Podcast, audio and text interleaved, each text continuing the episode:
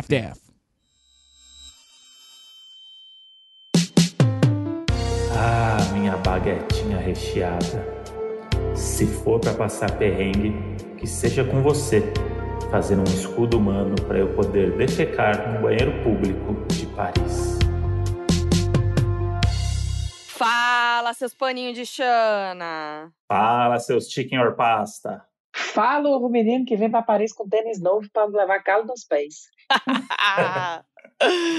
Gente, olha, presença ilustre nesse podcast. Nosso correspondente moderno em Paris, podemos dizer assim, Modi? A nossa Ilse Scamparini, da Terra do Coração. Max Peterson. Menino, eu já ia falar esses Scamparini, viu? Porque o povo tá me comparando tanto com ela que eu já tava aqui no telhado com meu microfone na mão para entrar ao vivo aqui com vocês. O avião tá passando helicóptero. Vai, Ilse. Ai, Max, você tinha que participar do Donos da Razão, assim, né? Porque eu, eu e o André, a gente já ama você. Eu amo seus stories. A gente já conversou, né? Eu e você aí por, por DM no, no Instagram, que eu amo. E a gente se identifica, porque aqui no, no Donos da Razão a gente só fala de perrengue, né? E você é quem mais tem perrengue, né? Recentemente viralizou essa história do paninho de Xana, né? Que você fez o vídeo no, no seu canal contando. É, a gente podia começar por essa história, né? Que é muito boa. Pois é, essa história do pano de Xana foi uma coisa que, depois de anos de canal, eu estava tomando banho, aí do nada Jesus veio e tocou no meu ombro e me fez me lembrar dessa história que eu tinha vivido em 2014, que eu disse, rapaz, eu vou contar isso no, no YouTube. E para mim foi tão engraçado e foi tão espontânea essa memória que era eu contando e eu mesmo ria da história, porque eu, eu, é para contar de novo? É, eu vou contar. Ah, conta. Na verdade, é, quando eu cheguei aqui em Paris em 2014, eu com 20 anos, pouquíssimas experiências de vida, entrando na vida adulta e numa vida no exterior. Aí eu morava com uma família de brasileiros, né, que eram várias pessoas numa casa bem pequena, e, e como tinha, tinha todo esse suíte, você tinha semanas que era eu que tinha que limpar o banheiro, outra semana era fulano, outra semana era ciclano, e aí eu nunca tinha limpado banheiro na minha vida. Aí eu falei, rapaz, eu vou vou improvisar aqui e vai dar certo. E por muita. O negócio é que eu vou contar essa história, mas eu fiz isso, não foi uma vez, eu fiz isso por muitas semanas. e eu chegava no banheiro, hum. ela dizia: olha, os produtos estão tudo ali no canto do banheiro. Eu dizia: tá bom, mulher. Aí pegava os produtos, limpava, passava. Tinha um paninho úmido que ficava sempre pendurado lá no, na porta do banheiro, perto do chuveiro. Eu pegava esse pano e passava em tudo, passava no vaso, passava na pia. Aí eu sei que eu passei esse paninho por todo que era canto, passava, passava, passava, limpava tranquilo. Uma vez estávamos no sofá, todos assistindo televisão, e eu viro para ela, eu vou chamá-la de Fátima, porque o nome dela não é Fátima, poderia ser, eu dizendo que não é. E eu dizia, Fátima, quando é que tu vai trocar aquele pano? Vai ser bosco, já não aguento mais limpar o banheiro com aquele pano. Aí ela olhou para mim assim, bem sério, fez, Max, que pano? Eu digo, mulher, o pano velho azul que fica pendurado lá no banheiro. Não, já tá fedendo aquele pano. E ela disse, Max, aquele pano é o pano que eu uso para tomar banho. Eu não sabia, eu não sabia. Eu, eu falo assim, eu, e, e, se você for ver nos comentários do YouTube, muita gente se identificou com isso. Eu não sabia que aqui na Europa as pessoas têm o hábito de ter um paninho pequeno ou uma luvazinha uhum. que você pega para se esfregar, como se fosse uma esponja vegetal, entendeu? Ah. Só que sendo um pano úmido bacterial mesmo. E aí eu olhei para eles assim, mulher, porra, eu não sei o que é que tá sendo mais ceboso. Se é eu limpando o banheiro com o pano que tu limpa a tua chana, ou é tu limpando a chana com o pano que eu limpo o banheiro. E ficou nesse, e nesse ela? meu negócio. Não, ela ficou realmente constrangida. Ah. Só que eu, no auge dos meus 20 anos, aprendendo várias coisas, hoje eu fico constrangido me lembrando dessa história. Ainda bem que eu não tenho mais contato com ela. Porque na época eu não me constrangi, não. Eu só pedi desculpa e disse, ai, mulher, eu não sabia, não. Mas eu, eu fazer como, como o povo disse no YouTube, teve uma menina que botou, não sei como foi que o prequito dela não caiu. É, então, porque eu fiquei em choque. Você limpou a privada, limpou a, os azulejos, e várias vezes, né? E era sempre o mesmo paninho? Era sempre o mesmo paninho. E foi o que eu falei, eu disse, se fosse um paninho da Barbie, da Hello Kitty, eu ia entender que aquele pano não era de limpar o banheiro, é. era um pano de limpar a chana. Mas aí não, era um pano com cara de pano de chão mesmo. Mas é, era um paninho... É total agora eu queria entender como que era o paninho. O paninho era tipo aquele paninho de pia, que fica né? ali na pia no Brasil, que é, a gente usa é na pia. É o famoso que a gente chama no Nordeste de mulambo, que é um uhum. pedaço de pano que faz tudo. Que é aquele paninho que pode ser um, um que pode ser substituído por uma roupa que você não usa mais, que pode ser substituído por um pano de chão, por um pano de tirar poeira, o famoso mulambo, que é aquele pano universal que você sabe que é usado para limpeza. E esse pano, ele existe lá porque as pessoas não gostam de tomar banho, então às vezes elas só dão uma passadinha nas partes principais e segue a vida? Ou é, é, é entra no lugar da esponja mesmo? Eu não sei, porque essa cultura aí eu não adaptei para minha vida, não. E como eu só tive contato com outras pessoas nessa casa, eu só vi esse pano nessa casa, mas eu lendo o comentário, ah. eu vi que nos Estados Unidos tem esse pano, no uhum. Canadá tem relatos desse pano. Esse pano aí, ele é conhecido, viu? Relatos desse pano. Relatos desse pano. É, porque você vai olhar pessoas assim, ah, aqui no Canadá eu tenho uma menina que faz isso. Aqui em tal canto eu fui trabalhar, teve uma menina de Londres que ela disse, eu, eu trabalho aqui de faxineira e eles sempre me davam esse pano ou eu sempre me encontrava com esse pano no banheiro e agora sim eu entendi para que, é que ele serve, porque ela também não sabia. Você ajudou, então você está ajudando as pessoas a não usarem o paninho de Xana a não tocar no pano é, não tocar, sobretudo. não tocar, deixa ele ali encostado, né? E o que me admira é que é sempre o mesmo pano, né? Espero que ela, ela não sei se ela lavava, né? Eu acho que ela devia lavar tomando banho, né? Ali ela mesma passava uhum. aquela lavadinha. e lavava por isso, deixava lá. Por isso que estava úmido, né? A gente espera que por isso. Ai, Deus pelo queira. amor de Deus. Né? Eu amo que a gente já começou esse episódio de hoje desse jeito já, né? O pessoal que tá almoçando deve estar tá bem feliz, ou sei lá, né? Fazendo qualquer coisa do tipo. Mas eu amei a história do pano de Chana. É muito maravilhoso. Mas, Max, quando ah, você chegou na Europa, eh, tirando o paninho de Chana, qual foi a primeira coisa que te pegou de surpresa, que você falou assim, não acredito que eles fazem isso?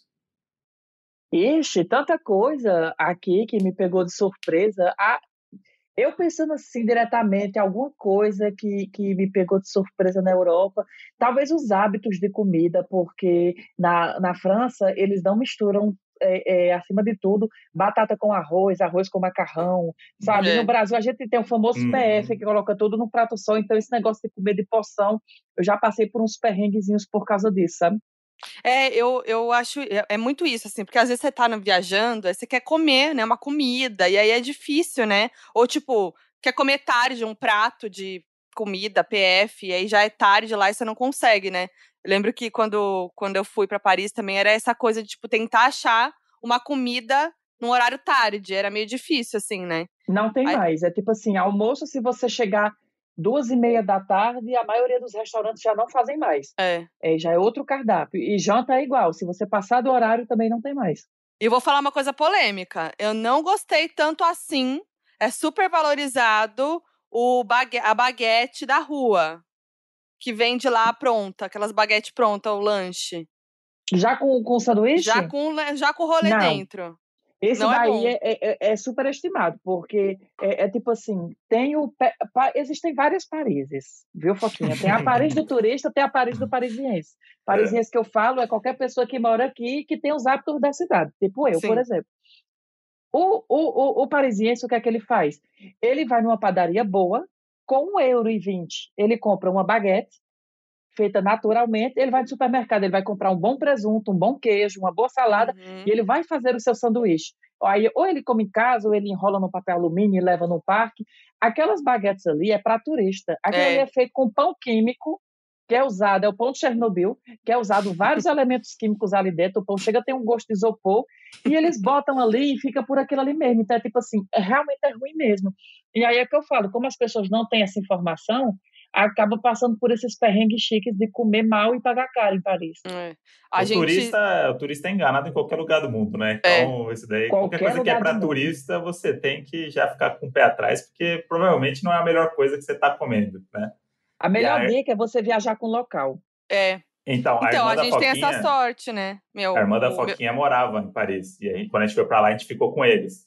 É, então, meu, gente... cunhado, meu cunhado é, é, é francês, né?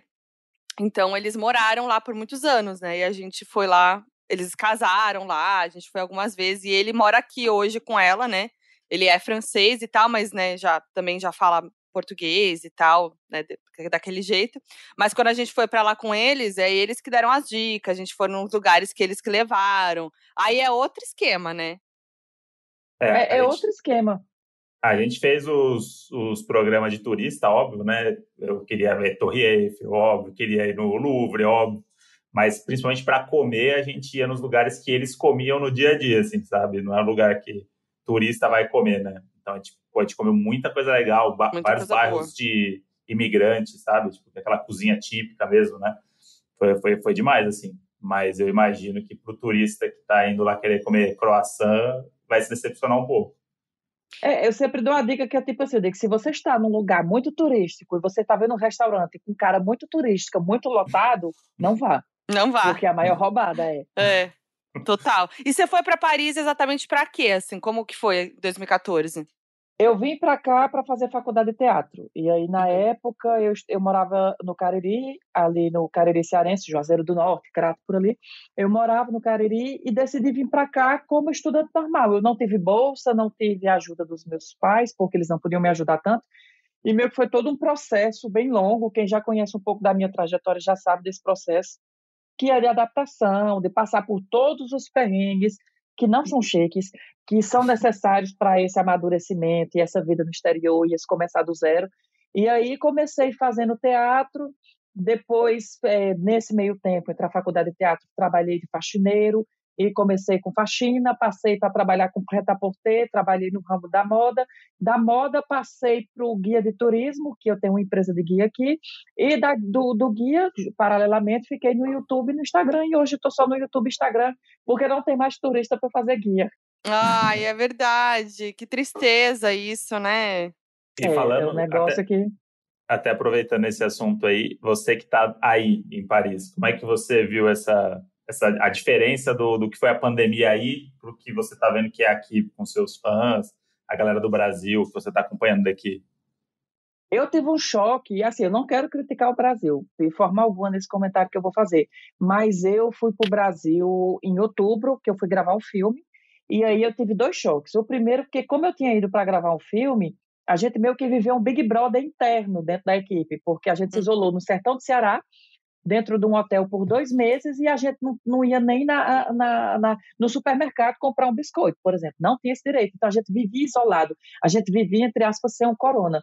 Tanto que passamos dois meses com uma equipe de 80 pessoas e ninguém se infectou. Quando uhum. Eu fui para passar três meses no Brasil. Quando eu saí para passar esse último mês, que foi de dezembro para janeiro desse ano para o ano passado, eu fiquei em choque total, porque o que acontecia? Eu vi as pessoas, pelo menos no Ceará, andando sem máscara, outras de saco cheio. E eu, assim, eu não vou julgar as pessoas para saber quem está fazendo certo quem está fazendo errado. Uhum. Algumas pessoas de saco cheio porque tinha passado quase um ano trancado em casa, outras porque estava de saco cheio porque fulana não respeitava enquanto ela respeitava, outras que estavam paranoicas, trancadas há 500 mil anos dentro de casa. E nesse meio tempo, eu comecei a frequentar lugares que só eu usava máscara. E o meu problema é que as pessoas me viam, queriam tirar foto comigo e vinham sem máscara. Aí estava eu hum. me passando de doido o tempo todo, olhando para o povo, aí eu gritava: bota a máscara. Aí a pessoa botava, aí queria me abraçar de máscara. Eu dizia, não, mulher, não me hum. abraça, não. Aí o povo dizia, mas o filme não terminou? Eu disse, sim, mas tu quer matar a velha lá de casa, eu vou ver vou na semana que vem. Não me abraça, não. Eu não Aí depois eu disse, eu não posso pegar Covid porque eu tô indo para a França. Se eu testar negativo, eu não entro no país. Uhum. E aí chegou num ponto que, assim, eu olhei para minha mãe e disse: mãe, eu preciso ir embora do Brasil, porque senão eu vou passar por uma coisa que eu não sou, que é arrogante. Eu sou uma pessoa que eu adoro estar no meio do povo, eu uhum. adoro conversar, eu adoro ter o feedback dos seguidores, mas estava num ponto que eu estava ficando paranoico, porque eu vou lhe dar um exemplo: eu estava num restaurante sentado, tinha gente que chegava por trás e me abraçava. Eu nem sabia quem era. Socorro. A, a maioria, as pessoas sem máscara, entendeu? Então, tipo assim, eu comecei realmente a ficar paranoico porque eu ficava meio que, não era com nojo das pessoas, mas o meu corpo ficava claro. É, querendo esse distanciamento que não existia uhum. ali. É, e é. aí, em terra de cego, quem tem olho é rei, né? Só eu, entre aspas, só eu, né, generalizando, usando máscara, é, tomando os cuidados e ninguém mais tomando, quem passa de doido é quem tá de máscara. Uhum. É. Sim. E aí, em Paris, as coisas já estão melhores. Mais ou menos. Eu não vou dizer que aqui também são flores, não, mas aqui as coisas são estáveis. O que não é bom, mas assim, uhum. também não é ruim. É o estável assim, tá do jeito que estava no ano passado. Não, não uhum. mudou nem para casos piores nem menores. A gente tem um toque de recolher que é respeitado, que é 19 horas, está todo mundo em casa. É, só é aberto coisas essenciais e máscara é obrigatória em qualquer lugar fora de sua casa. Senão você paga uma multa de 135 euros. Então é muito raro que você veja gente sem máscara na rua. Tem sempre os rebeldes que vão botar a máscara com o nariz de fora, que botar a máscara no queixo, mas aí a gente não pode fazer nada, né? É, mas é, é exatamente isso que você falou. Aqui é esse desespero, assim, porque, né, que é uma coisa que é muito né, uma, já é uma questão muito política também, mas assim, de como as coisas estão aqui, porque é isso, né? Não tem essa lei, não tem nada rígido que faz com que as pessoas, né, fiquem em casa ou, né, eh, parte do nosso bom senso mesmo, né? Eu e o André, a gente tá em casa, sei lá, já perdi a conta de quanto tempo a gente tá em casa e só sai realmente pra mercado, aí até quando tava, né, ano passado a gente estava fazendo alguns trabalhos com todas as medidas, que nem você fez e tal, mas agora nem isso, né? A gente está vivendo o Big Brother mesmo, assim. É. E, mas é desesperador, assim. Real. É que se as pessoas se organizassem, dava para viver dentro da pandemia, como, por exemplo, eu vivo em Paris dentro da pandemia. Eu saio, eu vou no parque, eu consigo gravar meus vídeos na é. rua, eu consigo, entre aspas, me divertir respeitando. Como? Eu não vou por festa, eu não me aglo eu não uhum. aglomero, eu não vou para lugar fechado com muita gente.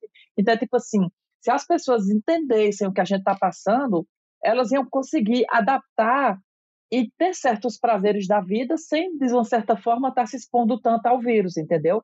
Mas o problema é que a gente fica se fingindo de doido e fazendo que não existe, e aí o negócio fica de jeito.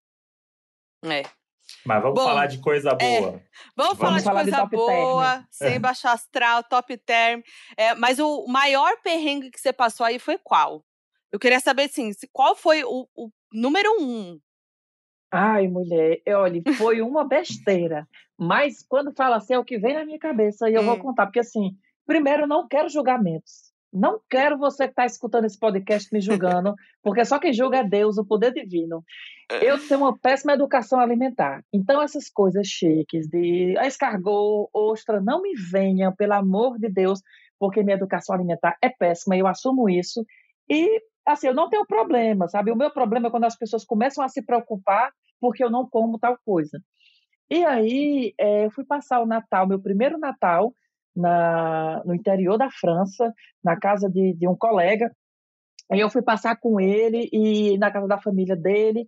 E quando eu cheguei lá, ela já foi meio que me prevenindo. Ela disse: Olha, já me avisaram que você não come muita coisa, já me avisaram que você é cheio de frescura. Eu fiz um cardápio especialmente para você. E lá na França, eles têm hábitos alimentares no, na ceia de Natal totalmente, lá na França não, aqui, né? Totalmente diferente do Brasil. E aí eu lembro que a primeira coisa que essa mulher botou no prato foi camarão. E eu tenho abuso de camarão. Eu disse, minha Nossa Senhora. Só que eu tenho o que eu chamo de personagem fino, que é quando assim, eu, eu quando eu estou nessas situações, eu digo, eu, eu enfio tudo na boca e engulo. Mentira. Eu não estou tendo prazer naquilo ali. Não, eu não fiz isso. Primeiro queremos o seu nome completo. Peraí. O que eu fiz, assim, eu não sabia comer camarão, porque se eu não gosto de camarão, eu não tenho a obrigação de saber como é que se come um camarão. Sim. Então, e ela botou um camarão enorme, que nem no Brasil eu tinha visto um camarão desse tamanho. Eu acho que ele tinha assim um palmo. Eu não sei nem se aquilo era um camarão ou era da família dos camarões, mas enfim, não era lagosta não, mas era quase. Eu vi que todo mundo arrancava a cabeça do camarão. E aí eu rapidamente, eu disse, se eu não gostar do gosto, eu vou querer cuspir aquela coisa. Então, eu rapidamente cortei a cabeça do camarão, peguei o camarão, enfiei todo na boca e mastiguei. Toda essa história, porque que eu vou contar agora, vai durar, vai durar meio segundo. Mas no momento foi o que mais demorou. Quando eu coloquei isso na ceia de Natal, no meu primeiro Natal no interior meu da França, quando eu botei o camarão na boca, que eu dei a mordida, eu escutei uma zoadinha assim, ó. Crack, esse ah. crack já desceu um gostinho salgado aqui na minha garganta, que eu falei hum. que era sabor lágrimas. E aí eu fiquei com aquela coisa ruim. Na no segunda mordida, eu já tava com a pupila do meu olho tremendo, porque eu tava sentindo a casca que eu não Putz. tinha virado. Hum. Entendeu?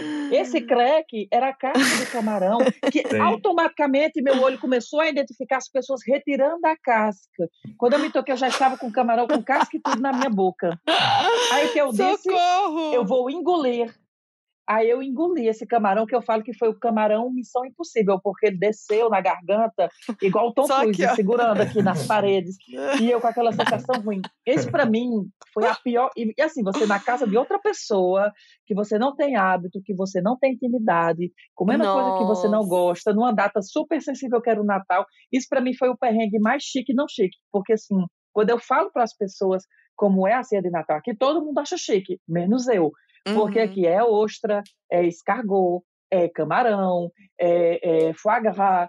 São só coisas que eu não como. Eu sinto falta da lasanha, uhum. do arroz com uva passa, do, do, do, de alguma coisa, mas não daquilo. Tem uma coisa que eu amo aí que é o queijo, né? Porque eu fiquei em choque quando a gente foi e ficou um tempão lá com a família do, do meu cunhado, que o queijo é tipo a sobremesa, né? Ele, não sei se é Sim. uma coisa da família deles ou se é tradicional, mas vinha no final o queijo. Tipo, você come a entrada, a comida, o prato principal, não sei o que e tal. Aí vem o queijo. É para você degustar, são os pedaçozinhos é. de queijo. Nossa, tudo para mim, a melhor parte. Eu não vi a hora de chegar a hora do queijo.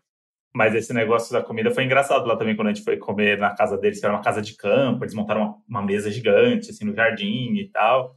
E aí foi engraçado porque eles queriam agradar os brasileiros que foram, né? E aí eles, sei lá, foram ver o que, que brasileiro come. Ah, uhum. brasileiro gosta de churrasco. Aí eles foram inventar de, de, fazer um churrasco.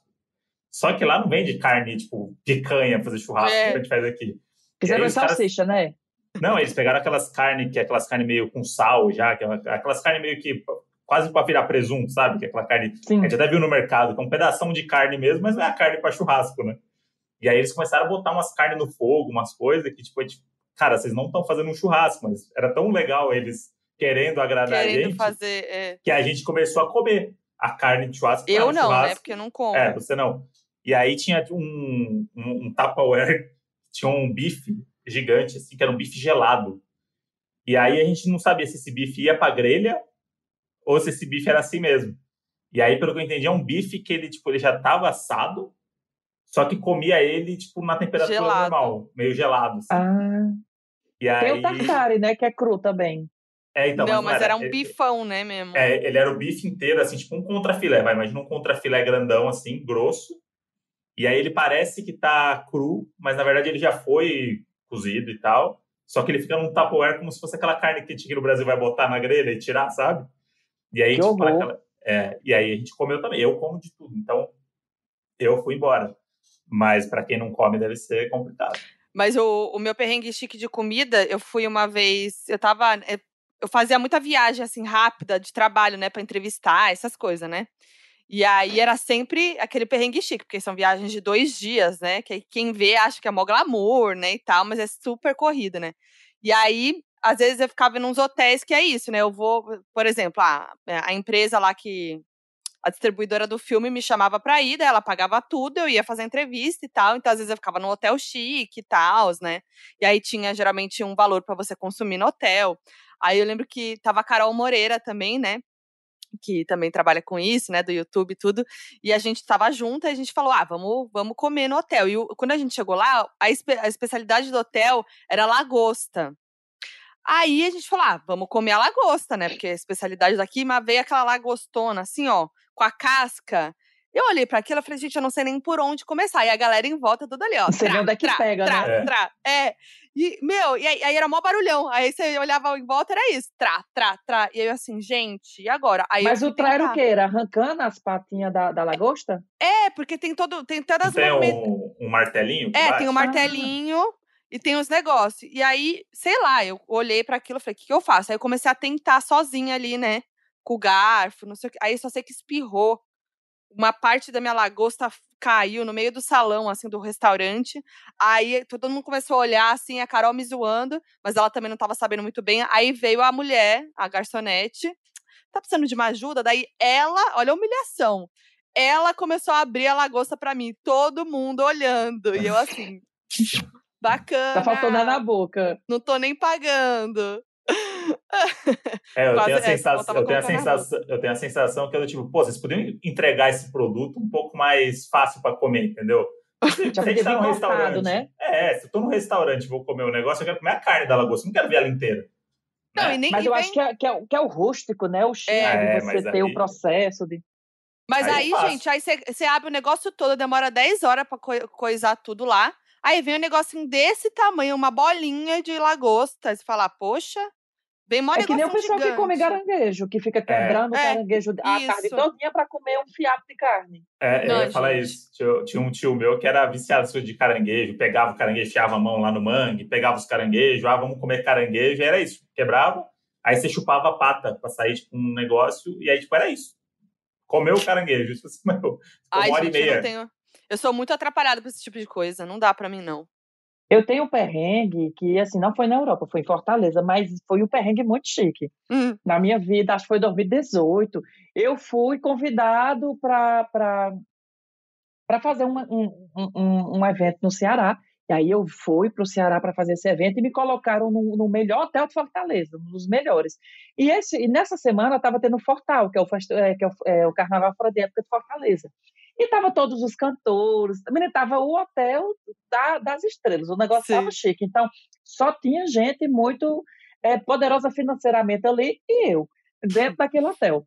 E aí eu, eu ia receber uma amiga que ia ficar no mesmo quarto que eu e ela ia chegar dois dias depois de mim. Então eu passei os dois primeiros dias fazendo ronda do hotel, para quando ela chegar dois dias depois, eu já estar adaptado ao hotel e mostrar o hotel para ela. e nesse hotel tinha um spa.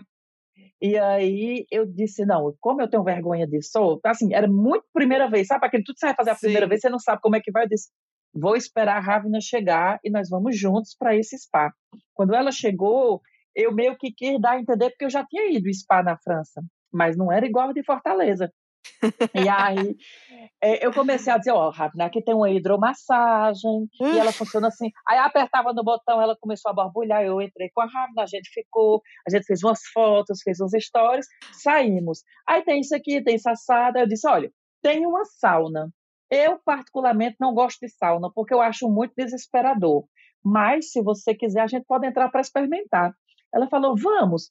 Aí eu digo, então vamos. Aí tinha dois roupões assim pendurados no cabide, na nossa frente. Eu disse, ó, vamos pegar aqui os roupões. A gente pegou os roupão, vestiu. Eu digo, você veste o seu. Eu vesti os roupão para entrar na sauna, já começa por aí. Aí vestiu, ela vestiu. Aí entramos com o roupão dentro da sauna, fechamos a porta e ficamos. Aí 30 segundos depois já deu aquele, aquela angústia, aquele desespero. Uhum. Ravna, pra você ver como gente chique é, é um negócio estranho, né? Porque, tipo assim, tá fazendo tipo 60 graus aqui dentro e lá no Ceará, no interior, quando faz 60 graus, a gente tá para morrer. É. E não é chique igual tá aqui. Eu vou sair. Aí ela, eu também vou sair. Aí saímos, suados, com roupa, aquela coisa. E nisso que a gente saindo, do lado tinha dois caras é, é, desesperados, procurando alguma coisa, girando e procurando uma coisa, sei o que, sei o que. E eu, muito fino, muito chique, conversando com Ravna, eu botei a mão no bolso do roupão. Quando eu botei, eu fiz, Poxa, Ravna, tem um iPhone dentro do meu bolso. Quando o iPhone acendeu, a foto da tela era do homem que estava procurando alguma coisa. A gente pegou Pelo os roupões de do cara. O cara, na mesma hora, tinha uma chave de carro e um iPhone. O cara, na mesma hora, olhou para mim com a cara assim, dizer: Que porra Você é me essa? roubou. Eu é, olhei tipo para ele e fiz: meu Deus do céu, esses, esses roupões não era para usar, não? Ele disse, não, mas você tinha que pegar lá na, na, recepção. Eu disse, meu filho, pelo amor de Deus. Eu falei desse jeito, meu filho, pelo amor de Deus. Eu jurava que era para usar. E nisso que o cara estava olhando para mim, os dois, Ravna automaticamente tirou o roupão dela, botou no cabide e saiu. Eu nem ah, vi como ela ligeira. fez isso. Quando eu olhei, eu estava sozinha ali no rolê. Então, para mim, esse perrengue aí foi o perrengue mais chique que eu passei, mais humilhante, porque eu roubei o roupão e depois fiquei circulando, vendo eles no hall, em todo o canto do hotel. Sim, nossa. Porque tem isso, né? Quando você, tem, você passa alguma situação com alguém, essa pessoa vai te perseguir o resto da sua viagem, né? Tipo, você vai é. encontrar essa pessoa em vários momentos só para lembrar como você foi idiota. E Nossa. todo o meu status chique foi por terra abaixo, né? Porque ali eu já tinha mostrado que eu nunca tinha ido num canto daquele. É, pegou o roupão dos outros. Oh, maravilhoso, gente, que desespero. Foi horrível. E Max, é, Paris foi o primeiro lugar que você viajou assim para fora do país ou você já tinha viajado para algum lugar antes? Não, eu já tinha ido duas vezes para Buenos Aires, por, por coisa da faculdade. Eu tinha ido lá já. É, então, é, é, Buenos Aires foi o primeiro lugar que eu fui, que aqui, aqui no Brasil a gente tem muito essa coisa do tipo, a primeira viagem quando você vai para fora, e aí você acaba indo pertinho, que é mais barato, o peso é. é perto do real, né?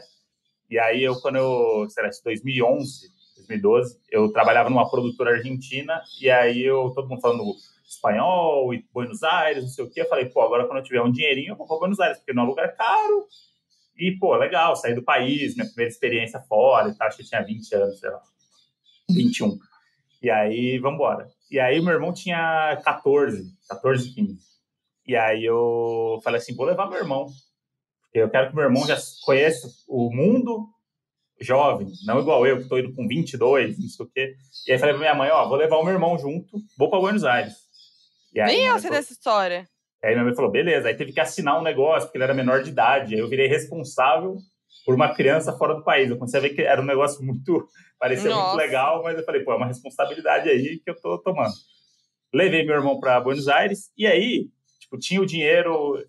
Na época eu não tinha cartão de crédito, tinha aquele cartão que você consegue sacar em qualquer lugar do mundo e tal.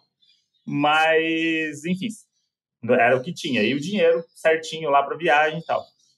E aí, primeiro dia, chegamos em Buenos Aires, e aí fomos nos lugares lá tradicionais, legal, não sei o quê, tudo e tal. E aí, no segundo dia, fui no caixa eletrônico sacar dinheiro para passar umas, no dia umas coisas lá e tal, não sei o quê. E aí, quando cheguei no hotel com meu irmão, onde está o meu cartão? Aí eu lembrei que eu deixei meu cartão em cima do caixa eletrônico. Voltei Pô. correndo, não tava, não tava mais meu cartão, que era a única oh. coisa que eu tinha. A única tinha, fonte. É, não tinha internet bank essa época, uhum. token, não sei, eu não tinha essas porra. Tipo, eu tinha um dinheiro contado ali e, e tava na segurança do cartão. Falei assim, pô, se, eu vou lá tirando dinheiro no cartão, tinha um dinheiro meio contadinho, era a primeira viagem que eu fiz internacional. E se eu não me engano, esses cartões nem senha tem, né? Não. É, então. Era muito e, fácil de usar, então, né? E, e aí o que aconteceu? Aí eu tive ainda aqui num orelhão do outro lado do hotel para ligar o Brasil para o banco para meio que cancelar esse cartão, porque é isso, alguém podia usar esse cartão ainda e tirar o pouco dinheiro que tinha. E aí a gente tinha mais três dias de viagem. E aí no primeiro dia a gente estava tipo Patricinha de Beverly Hills em. Vai comprar um fajor para todo mundo, doce de leite, a porra toda e tal. E aí, a gente, e aí eu levei meu irmão para tipo ser, pô, vamos... Buenos Aires é nosso, né? E aí chegou um momento que não tinha dinheiro. O meu irmão não tinha dinheiro, obviamente, porque ele era um adolescente. E o dinheiro que eu tinha, a gente começou a, começou a gastar. E aí faltavam três dias para a viagem ainda e eu não tinha dinheiro. E aí eu falei, não, vamos falar para os nossos pais o que aconteceu. A gente vai se virar aqui, porque a gente é brasileiro. E a gente vai mostrar para eles que a gente consegue viver com pouco. Socorro. E aí a gente, dois dias seguidos, a gente almoçou alfajor.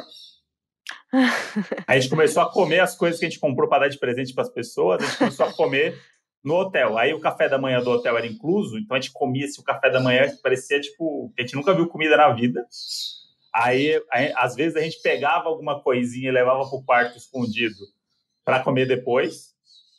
E aí Clássico. alfajor, alfajor para caramba para dar aquela aquela, aquela enxada e começamos a ir para Buenos Aires fazer, em lugares gratuitos. Tipo, vamos numa praça, vamos viver a cidade, vamos, você esquece esse negócio de gastar dinheiro.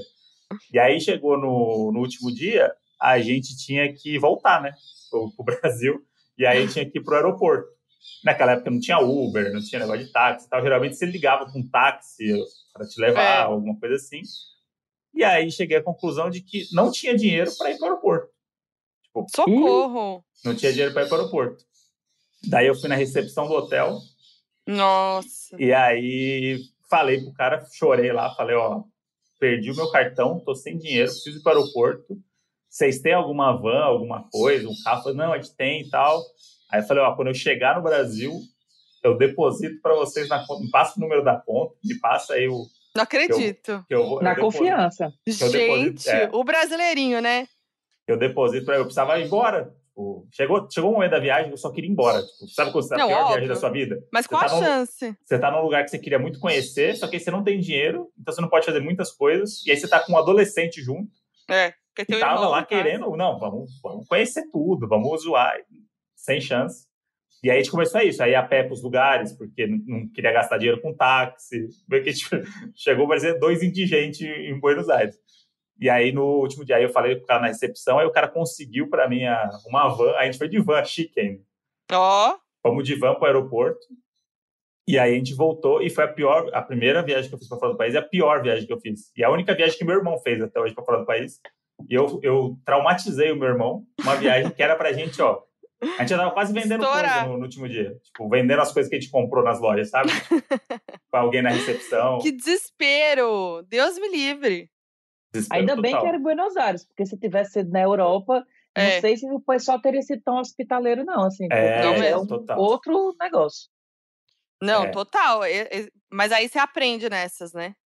Não, muito. Agora, quando viaja, agora é tudo programadinho, bonitinho. Só viaja se conseguir mesmo, se tiver o dinheiro. Porque eu fui meio no impulso, sabe? Tipo, eu tinha o dinheiro Aham. certinho e falei, tenho.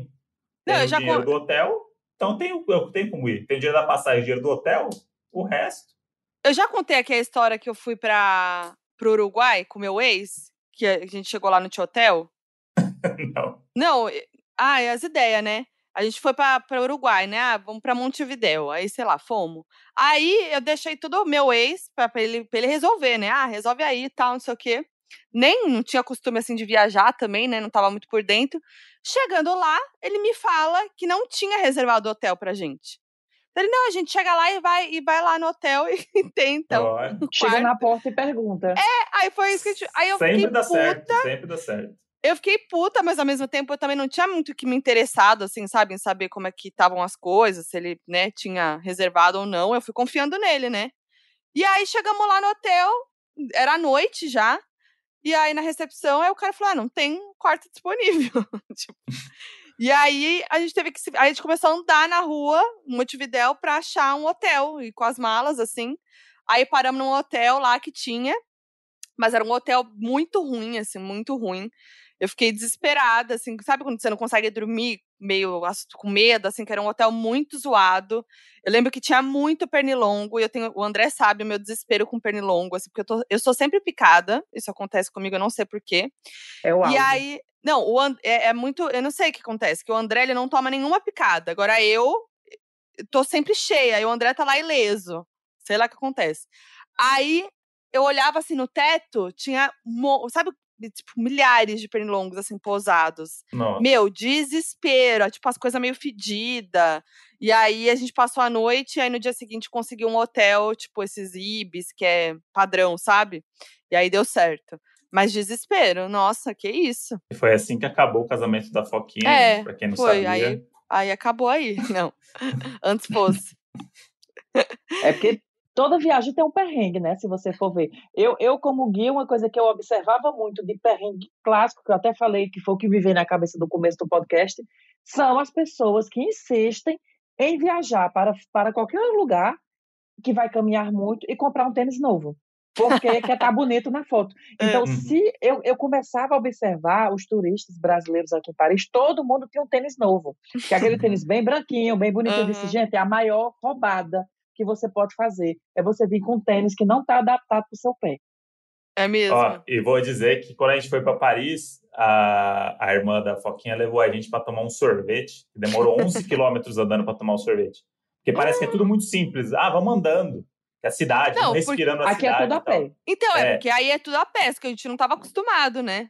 Não, eu olhei no iPhone quando chegou no hotel depois, a gente andou 11 quilômetros. Falei assim, gente, para tomar um sorvete 11 quilômetros. E era pra tomar um sorvete, sem brincadeira. É, e foi, e eu, eu vi o seu vídeo lá, o seu primeiro, o vídeo que viralizou lá falando do, É. do calor em Paris e tal, da época de junho a agosto. A gente foi em agosto, o casamento dela foi em agosto.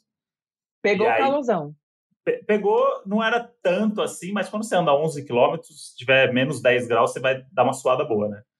E aí a gente começou a ir, ah, não, a gente vai andando, porque a gente vai por aqui, vai por ali. A gente começou a andar, andar, andar, andar, e não chegava na porra do sorvete. E falei assim, cara, talvez eu nem queira mais o sorvete, só queria talvez voltar pro hotel e pro ar-condicionado. Só queria Gente, sentar, né? Não, e a gente andou tanto pra tomar o sorvete, que era o melhor sorvete, que era sorvete não sei o quê, que na hora que eu tomei o sorvete, falei, hum, não é é tão tão bom assim. Podia ser um que bom, que eu estaria feliz. E aí Olha a lá o gente viu que chique. é, aí a gente viu que tinha esse hábito do tipo, todo mundo tá andando e todo mundo faz tudo a pé. As ruas já são meio pensadas assim, pra galera, galera andando na rua. Não, o que é maravilhoso, né? Mas é que a gente tava despreparado, tipo, É ah, vamos tomar um sorvete ali. Aí tá. E eu, e eu fiquei E com calo no pé. sorvete. E eu fiquei com calo no pé. O, meu- Ficou, o tênis nem era novo e eu fiquei com calo no pé. É, eu imagino, eu como guia, num- em dias normais, antes da pandemia, eu chegava a fazer 12 quilômetros por dia. No total, quando eu ia Nossa. ver o tanto que eu tinha caminhado, era 12 quilômetros. Em dias que eu não era guia, eu andava 7 quilômetros fácil no dia, por exemplo. Caraca. É muita é. coisa. Não, é. E a gente, a gente foi sem saber esse que foi o lance, né? Fomos indo, fomos indo, fomos indo. Tipo, ué, cadê esse sorvete, né? Que não chega nunca. e- É e porque para o parisiense, para a cultura daqui, é, é como se fosse uma atividade. Vamos supor, É. nós vamos tomar o sorvete, mas nós vamos a pé, porque isto vai durar um pedaço do tempo. E quando a gente terminar de tomar o sorvete, a gente já vai ter feito algo hoje, que é caminhar, a gente vai ter dado um rolê. É como se fosse um rolê, na verdade, entendeu? Uhum. Para não dizer que você não saiu de casa e não fez nada, você vai fazer algo a pé, dá essa grande volta, faz alguma coisa e volta para casa. É, faz sentido. É um, é Faz um sentido. hábito. E você, como guia, teve algum perrengue que você já passou no trabalho como guia, assim, com algum, com algum turista, ou alguma coisa que você foi mostrar e deu errado, ou alguma coisa que você. Já, já, eu já tive. Tá, tá me vindo dois aqui na minha cabeça, porque eu não pensei em muita coisa, mas tá me vindo dois, e inclusive os dois foi com a mesma pessoa. É, é- é- essa menina, eu estava fazendo guia, porque meu guia é um guia bem particular. Eu, eu visito bairros específicos por três horas, com no máximo seis pessoas. Então, na época, eu pegava uma só pessoa, e só estava eu e ela. Eu estava guiando ela em Paris, e ela olhou para mim e disse assim: Max, tem, tem banheiro no caminho? Eu falei: tem, daqui uns 15 minutinhos, dá para aguentar? Ela falou: dá. Eu digo: beleza. E aqui em Paris, eu acho que vocês viram, tem aqueles banheiros que eu chamo da nave da Xuxa, que parece uma nave espacial, né? demais. Ele abre a porta, etc. Fiz muito stories nesse, nesse banheiro aí, e a galera não entendeu nada. Maravilhoso. Quando a gente chegou na nave da Xuxa, eu falei, ó, ali o banheiro. Vamos, aí tem uma fila, aí tem que esperar o banheiro se limpar.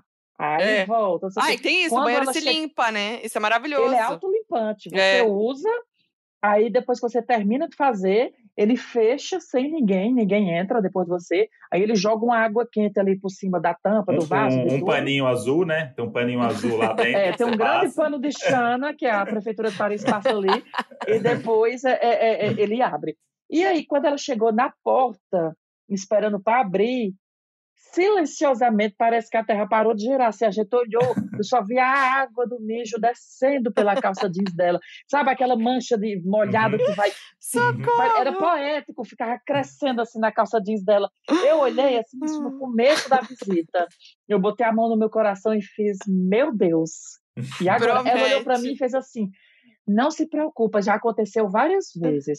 Aí quando ela disse, eu fiquei tranquilo. Gente, Ela "Ai, já aconteceu em Amsterdã, já aconteceu em Nova York, eu digo que fica marcando território, né? E, e ela, ela não conseguiu se segurar. Aí a gente foi comprar no brechó uma calça para ela, ela comprou uma calça nova e a gente continuou a visita. e ela nisso, normal, tava- normal. Seguiu assim, Normal. Ela, "Ai, tranquila. não vai me expor, Max, tu vai falar nos seus stories, tu vai rir, não sei o quê. Eu digo, mulher, se eu falar, eu não vou falar teu nome, o povo vai saber nem quem é. Aí ela, é verdade. Aí ficou por isso mesmo. E aí é, estávamos andando, aí tinha a casa do.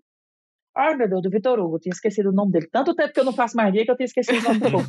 A casa do Vitor Hugo, que era, que era aberta. Aí subimos na casa do Vitor Hugo. Aí tinha vários móveis, vários objetos, várias coisas. Tinha um vaso antiguíssimo na parede. Do nada, do nada, a gata conversando comigo, ela encosta o ombro no vaso Ai, e joga o peso do corpo dela. Eu vi, eu vi que ela jogou todo o peso do corpo dela no cotovelo, que ela, ela realmente estava se apoiando, porque ela achava que era um vaso aleatório. Mas é porque tinha tanta coisa é, é, é, de museu dentro da casa que ela confundiu. Quando ela jogou, eu fiz, menina, pelo amor de Deus. E eu, como guia, quem ia para a prisão era eu. Não É. era ela. Ah, e é? ela era turista. Com Ah, tá. certeza, ela é minha responsabilidade durante a visita, entendeu? Então ela assim, foi ele que me trouxe aqui, quem é que mora em Paris? Uhum. Sou eu.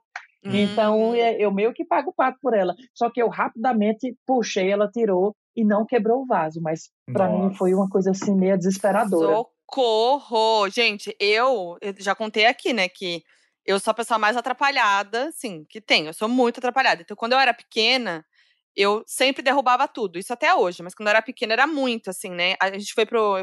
Fui com meus pais pro México, quando eu era pequena, a gente entrou numa loja lá, essas coisas de antiguidades, né, tal. Eu derrubei um peixe, aqueles. Sabe aquelas coisas bem do México, assim, que colocava na parede tal, quebrou, espatifou, mó caos pros meus pais. Aí, minha, a partir daí, minha mãe sempre me falava, Fernanda, que meu nome é esse, pra quem não sabe, mão pra trás. E aí eu tinha que entrar nos lugares com as mãozinhas pra trás, assim, ó. Aí, gente, traumatizou, né? Até hoje, quando eu entro em algum lugar, a gente vai, sei lá, foi para Paris, sei o quê, tem coisa no museu, né, que tem essas vaso, é, estátua, eu já vi minha mãe aqui na minha cabeça, a mão para trás, porque eu sou essa pessoa aí. entramos, entramos no Louvre e a Foquinha, mãozinha para trás. Ela, nem... Ela, ela, nem viveu a experiência de tanto que ela estava focada em não derrubar ou quebrar nada do Não, é sério, porque eu, o André sabe, eu sou a pessoa que já vou botando a mão em tudo, é automático. Eu já vou botando a mão. Eu tenho essa coisa. E isso, isso é do brasileiro também, isso que eu queria perguntar pro Max, essa coisa da é. gente querer encostar, de abraçar pessoas e tal. Você sentiu essa coisa também? Tipo, sei lá, você teve dates é, que foram perrengue em Paris? Você saiu é, com, é, com, com gringos? Antes de entrar nos dates, esse negócio mesmo eu acho que é muito do brasileiro também, de tocar nas coisas, porque eu tinha esse hábito e agora eu tô me tocando que eu não tenho mais. E aí então... talvez eu tenha perdido ah com essa convivência. Com Até certeza. porque aqui as coisas são em euro e se eu quebrar sai mais caro para pagar. e eu estava pensando nisso mesmo. Mas de dates, eu não diretamente tenho, mas eu tenho vários aqui na cabeça, porque ontem eu gravei um vídeo para o YouTube que é. eram pessoas me, me contando dates eh, na Europa que deram errado. E teve um que eu até joguei no Twitter que eu achei muito engraçado. A menina desse que encontrou um, um de onde ele era, meu Deus? Do leste europeu. Ela disse o país, eu até já esqueci. E ela disse que o homem era lindo, lindo, lindo. Eu disse, ah, eu sei como é, parece aquele, aquele povo que nunca foi mordido por uma muriçoca, mas aí estava lá. e ela disse que o cara tinha uma obsessão por fazer alongamentos. Diz que o cara se alongava toda hora e normalmente depois de que eles transavam, ele se alongava. Gente. E ela disse, ela disse que chegou uma hora que perguntou assim: Você vai se alongar por quanto tempo? Ele disse: Quanto tempo o meu corpo pedir. E aí tem, ela contou que, que a gota d'água foi o dia que ela transou com ele, ele broxou e ele olhou para a cara dela e disse: Eu, eu brochei porque você não está alongada. Ah, não. Ah, não, não, não, não, não. Pelo amor de Deus. Quando ela contou isso, eu fiquei, meu Deus do céu. É. Pois o boy, o boy obcecado por alongamento, disse que broxou porque a gata não estava alongada. Ainda falou de, do, dela, deu a culpa nela no alongamento ela. dela. Ah, você dá licença. Ah, não. Ah, não, gente. Que papo é esse? Aí já teve outro que é um colega meu que contou que logo quando ele chegou na França, no interior da França, arrumou um date na internet, viu as fotos, achou as fotos bonitas e tal. Ele falou na hora aí ele disse que era cidade vizinha, que é cidade interior. Ele disse, eu peguei o carro, fui, na hora que eu cheguei, que eu olhei para a pessoa que ela sorriu, faltavam os dois caninos da frente, por dentro. Ai, caralho. Não tinha. E aí ele ficou naquela coisa de dizer assim: e aí, eu, eu se eu disser que eu tenho que voltar para casa, ele vai entender e eu não quero fazer isso. Sim. Mas ao mesmo tempo, e ele ficava meio que enrolando o tempo com essa pessoa para poder ganhar tempo de dizer que já está na hora de ir para casa. Aí o boy chamou ele para assistir um filme e ele disse: Ai, ainda não deu tempo suficiente, eu vou ter que ir. E Ai. na hora o boy tentava pegar nele, e ele dizia assim: Ai, eu não gosto dessas coisas, eu vim aqui ah. só pra gente se conhecer. Aí ele disse Ai, que na hora de ir embora, o boy olhou para ele e disse: Pois é, eu não sei se você reparou, mas eu. Eu não tenho os dentes, mas eu gosto muito de você. Eu disse, Ai, não, e ele, não, não reparei, não. não Aí eu fiquei até não. com um pouco de pena. Mas Poxa. aqui na Europa tem esse é, né? lance né? de, de, de, você ser premiado, da, da, da pessoa. Não, não que isso conte, mas assim, conta também. Da Sim. pessoa ter umas, umas coisas que você, você não sente cheiro em foto, você não vê sorriso em foto, é... entendeu? Então tem muita coisa que conta. Nossa, gente. Mas nessas coisas, falando de namoro, eu lembrei de um perrengue que eu passei no. É, quando eu fui. Eu, eu morei um, um, tempinho no Canadá, né? Em Vancouver, quando eu era novinha, tinha 17 anos, né? E aí eu, assim, meninona, né? menina solta, tiquita suelta. Aí tô lá, eu, né, nem sabe, tava lá aprendendo inglês, aquela coisa. Fui, fui, morar na casa de uma canadense, e ela era policial e tal, mas ela era super gente boa, ela era sol, é, tipo, solteira, né, e ela recebia sempre duas pessoas, né, de dois países diferentes. E aí, tava lá eu, aí ela falou assim, ah, hoje eu vou chamar uma amiga pra, pra vir jantar aqui com a gente tal, não sei o que. ah, legal. Só que ela usou um termo que é o girlfriend, que se usa para tanto para namorado, para namorada quanto para amiga, né? Eles usam girlfriend para falar de amiga. Ah, eu achei que era só para namorada. Olha só, eu também. Aí eu entendi que era a namorada dela. Mas isso é do inglês de todos os lugares é. ou tipo, é uma coisa mais local? Não, é, é, geral. Pode reparar em várias. Que depois disso, gente, eu nunca esqueci isso, né?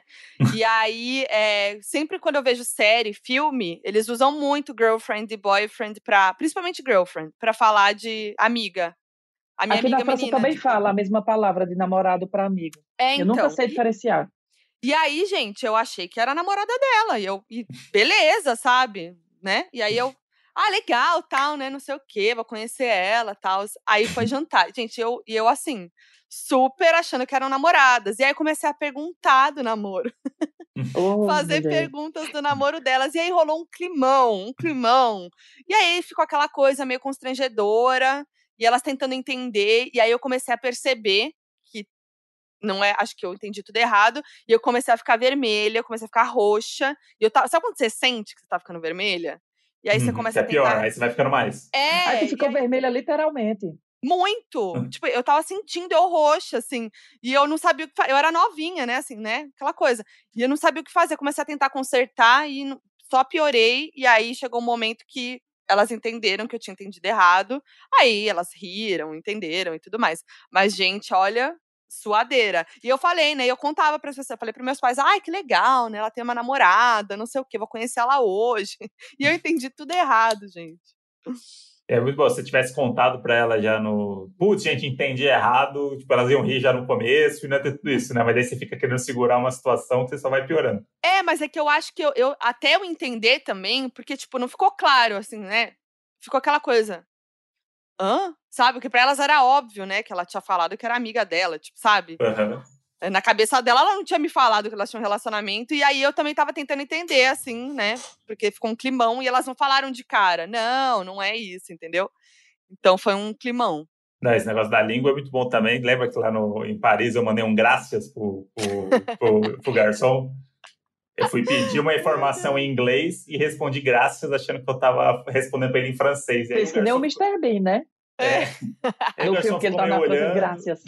É, e aí o pessoal ficou me olhando, e aí a Foquinha que me fala assim, graças. Pra mim, eu, eu falei francês com ele. Graças. do nada mandou um graças. Direto, direto. Eu já lugar que- recebi um graças de uma russa quando eu Já? trabalhava no comércio. Ela chegou, eu, eu, eu fiquei em dúvida se ela estava achando que falava francês ou se ela estava querendo falar na minha língua.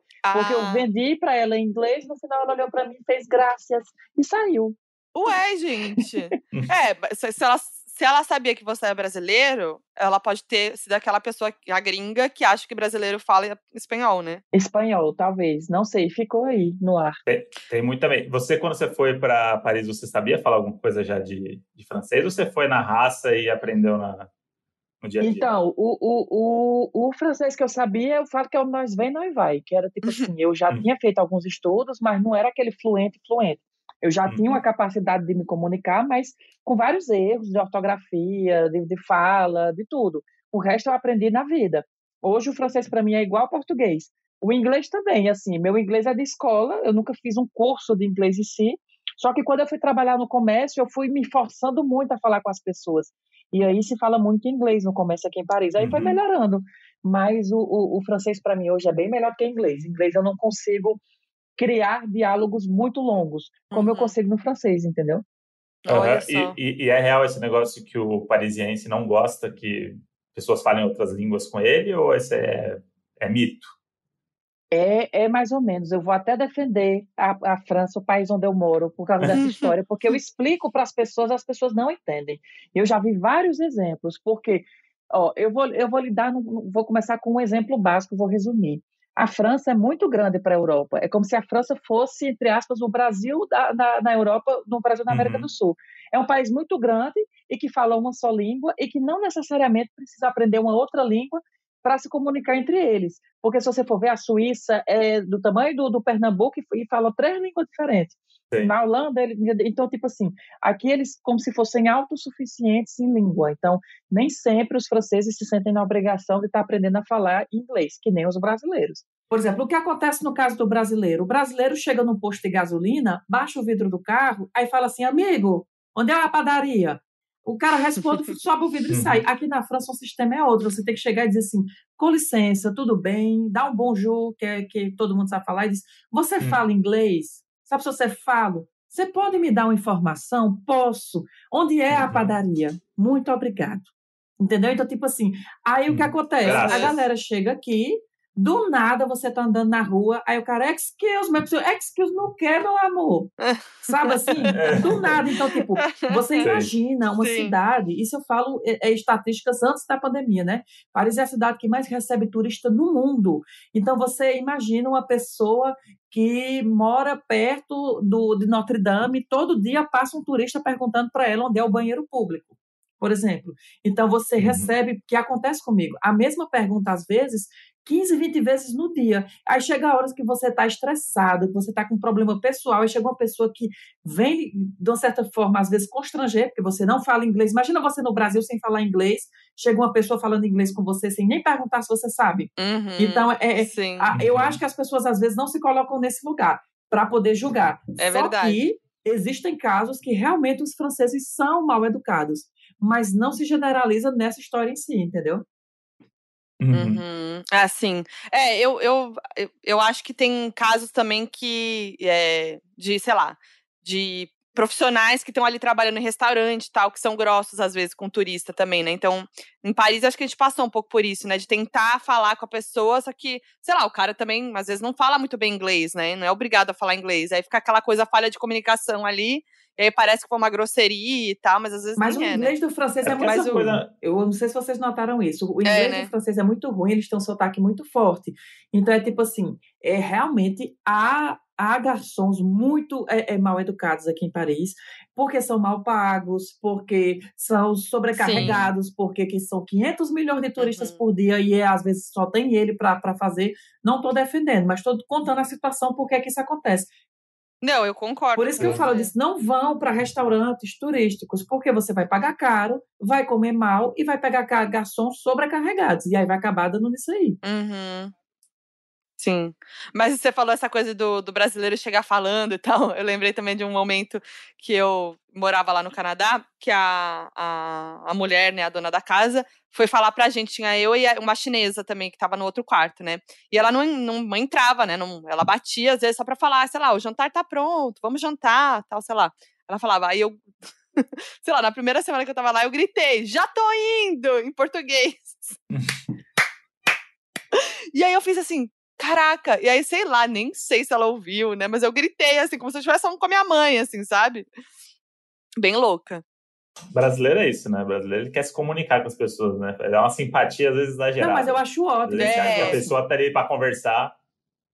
É, porque às vezes, mas é que às vezes a gente passa do ponto, mas às vezes a gente se empolga, tipo, e aí você quer ser amigo de um garçom, você quer trocar ideia com ele, não sei o quê, e o cara tá é trabalhando. Assim, né? É, o cara tá trabalhando, o cara tá puto ali, sabe? O cara virou a noite trabalhando e aí tem um gringo que vem lá, um turista, querer conversar. É, é muito nosso isso, né? Às vezes tem é que dosar. Mesmo. Mas é, acontece, acontece. Um pouquinho mais educado. Max, chegou aqui a, a hora do, do, nosso game, que é um game que a gente tem feito nos últimos episódios, que é a gente cria uma situação hipotética, onde a gente tem que explicar alguma coisa para alguém ou contar alguma coisa para alguém. É, a gente já fez isso criando uma teoria da conspiração juntos. Ah, a gente é, vendendo produtos brasileiros para gringos. Isso. É, e aí o que faz? Eu, eu trago uma situação aqui para a gente, pra gente, que a gente está vivendo a situação os três juntos, somos um trio nessa situação, e a gente tem que, nesse caso aqui, a gente vai conseguir uma bolsa de estudos em Paris, a bolsa de estudos mais concorridas do mundo. Estamos para conseguir, nós três vamos conseguir juntos essa bolsa.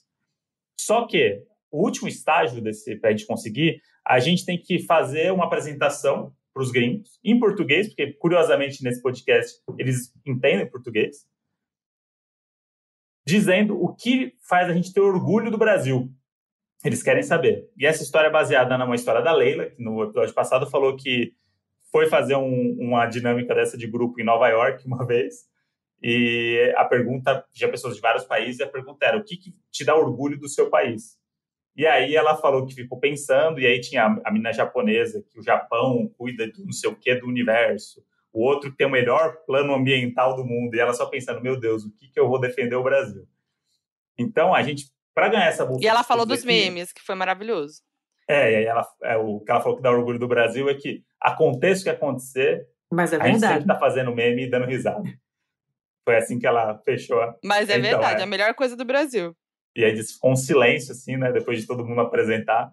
Mas, enfim, aqui nesse caso a gente está numa sala agora, a gente tem que apresentar, falar o que, que a gente tem orgulho do Brasil. Só que nesse game a gente tem que usar cinco palavras, cinco coisas que tem aqui que a gente tem que botar no nosso tá. discurso, de algum jeito, enquanto a gente estiver falando para essas pessoas. O Max fez uma cara maravilhosa, mas é exatamente isso, Max. A ideia é não fazer sentido nenhum. Tá bom. Está, fomos Eu já estava pensando aqui todo no discurso trabalhado, ele tá. taca cinco é. palavras. É. Isso, mas são cinco palavras tranquilas aqui que a gente vai usar. Você vai ver, super fácil. Tranquilas. se você quiser até anotar aí, ou a gente pode te mandar aqui. Posso Eu abri aqui, aqui o chat, chat, aqui, já deixei no jeito aqui de, de, de ler. Então, Sheila Mello, temos que falar de Sheila Mello nessa coisa. temos que falar 7 a 1 Temos que usar a palavra lancheira. Temos que usar novela da Glória Pérez. E temos que usar a palavra azulejo. Nesse discurso sobre o Brasil, a gente tem que usar essas cinco palavras porque depende disso para a gente ganhar nossa bolsa de estudos em Paris, a mais concorrida do mundo. Vai, então começa você, André. Se quiser, eu posso começar já então. Queria dar aqui um, um bonjour né, para todo, todos os presentes, mostrar que eu sou um brasileiro educado. E queria começar falando do meu país, que é um país que muita gente diz que não sabe votar. E eu queria defender aqui o meu país e dizer que, graças à democracia, elegemos Sheila Mello, a nova loira do Tchan, com 63% num programa de TV. Que foi, talvez, a última vez que o brasileiro votou bem, mas que mostra o poder da democracia no nosso país. Não é, Foquinha? Muito bem, é isso mesmo. É, e aqui a gente é muito feliz, entendeu? A gente, aconteça o que acontecer, falando em votos, né? O Brasil comemorou a vitória de Sheila Mello, o Brasil comemora tudo, o Brasil sempre sai rindo, entendeu? No final das contas. O Brasil riu do 7 a 1 Quem não conhece 7 a 1 né? Da Alemanha, o Brasil contra a Alemanha, tomamos 7 a 1 mas tava, a gente estava rindo, estava fazendo meme, né? Exatamente. Eu, eu mesmo, assim, eu posso falar no nome de, de, dos meus colegas aqui também, que para a gente sempre foi um sonho estudar, estar aqui na França. Eu, por exemplo, desde quando eu era criança, na minha oitava série, ou oitava não, na minha terceira série, na verdade, eu tinha uma lancheirinha da Madeleine, não tinha? Da Madeleine, passava no Canal Futuro, ela na Torre Eiffel, ela comendo a baguete, eu disse, eu quero ser essa menina. E hoje eu estou aqui para tentar conseguir esse pódio aqui com vocês. E, e, muita gente acha que o brasileiro, ah, o brasileiro não sabe o que é o mundo, o brasileiro é o terceiro mundo, não tem acesso. O que vocês não sabem aqui é que a gente tem as novelas da Glória Pérez, que são as novelas que levam a gente para o mundo. São novelas que a gente tem o quê? Tony Ramos falando mais de oito línguas e todas elas são parecem são a mesma. Tão fácil a capacidade do brasileiro de associar as línguas. Então, a gente tem essa facilidade graças ao nosso entretenimento. Então, o Brasil é um país do entretenimento onde as próprias novelas transportam o brasileiro, o povo, esse povo sofrido, mas que faz meme, que ri do 7 a 1 que vota em Sheila Mello, aprende grego, aprende italiano, aprende turco, aprende árabe, tudo graças às novelas da, da Glória Pérez, né, Modi? Modi é não, Foquinha, gente... desculpa, Modi é um apelido nosso é. fora, fora daqui. Por isso que a gente está pronto para qualquer país mesmo, né? Então a gente está pronto, a gente está apto para essa bolsa em Paris, entendeu? Porque a gente tem as novelas da Glória Pérez que ajudaram a gente a chegar aqui, né? Então a gente está pronto para passar por qualquer situação, seja o paninho de Xana para limpar o azulejo, né? A gente sempre tá pronto com o nosso paninho numa mão e nossa caneta na outra para entregar a nossa redação na bolsa de estudos e conseguir essa bolsa. Inclusive, para provar para o Brasil que nós não estamos sendo traficados na Turquia, como na novela da Glória Pérez Salve Jorge, a gente realmente queria muito essa bolsa para não voltar para casa, igual o cão arrependido do Chaves. Muito obrigado pela atenção de vocês, tá, gente? Olha, Bom suar. Pronto. Graças. Graças. Eu adorei Graças que teve é, um... é a melhor. Eu adorei que teve um callback do Paninho de Xana que abriu o podcast. O Paninho de Xana veio no azulejo. Olha Não, só. Paninho de Xana é universal. Você pode ver que dá para usar para tudo. Eu tô, Gente, tô, eu tô só eu... esperando os ouvintes do podcast, o tanto de mensagem que vai chegar na DM de pessoas que viveram essa experiência do paninho de Xana. Do paninho de Xana. Do paninho vai vir, de Xana. vai vir. Gente, eu amei, porque é isso, sabe? A gente sempre vai lembrar da história do paninho de Xana. Eu amei a história do paninho de Xana, vou levar ele comigo, entendeu? É um aprendizado mesmo. É isso. Se você for no exterior, fica aí para você ouvir. Se você for no exterior e você entrar no banheiro e tiver um paninho pendurado, você não pegue. Talvez seja não um paninho toque. de Xana. É. Então, todos. Ai, Ixana. Mas, ó, você falou dos doninhos e temos mensagens de perrengue dos doninhos em viagens. FAC, donos da razão.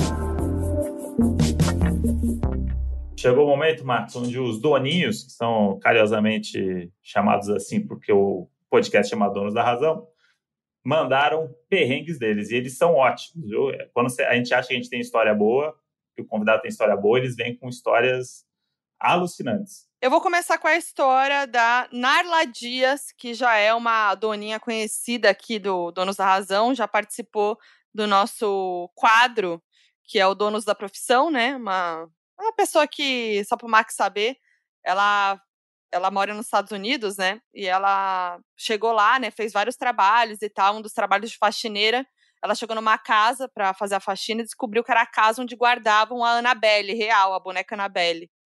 E era a casa dos Warren, que são os caras lá do. Das, Ai, não é a do filme, não, é a boneca não, da vida. Real. Que foi a boneca real. Sangue de Jesus tem poder. É a própria pegadinha do Ivolanda, isso daí. É. É isso. É isso. E aí a Narla tem uma história de perrengue, claro, que ela tem, ela é a dona das melhores histórias e ela contou a história da lua de mel dela.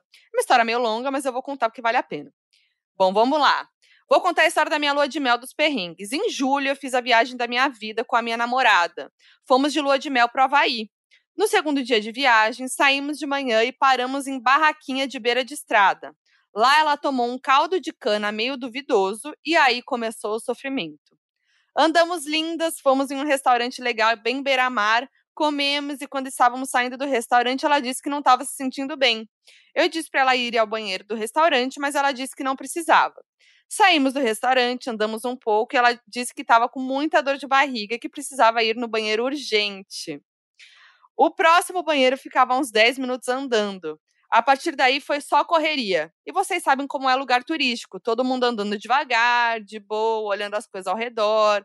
Ela na minha frente andando rápido e eu atrás morrendo de rir, que eu não sabia que era tão sério. Nesse caminho havia um carro fazendo fila dupla e os carros de trás começaram a buzinar. Com o barulho das buzinas, ela ficou mais tensa ainda e andando mais rápido. Enfim, chegamos no lugar que tinha um banheiro público, mas ficava no terceiro piso. Ela entrou, subiu para o primeiro piso, foi andando e logo vi ela sentando em um banquinho, igual aqueles bancos de parquinho, e me dizendo quase chorando: Amor, eu caguei.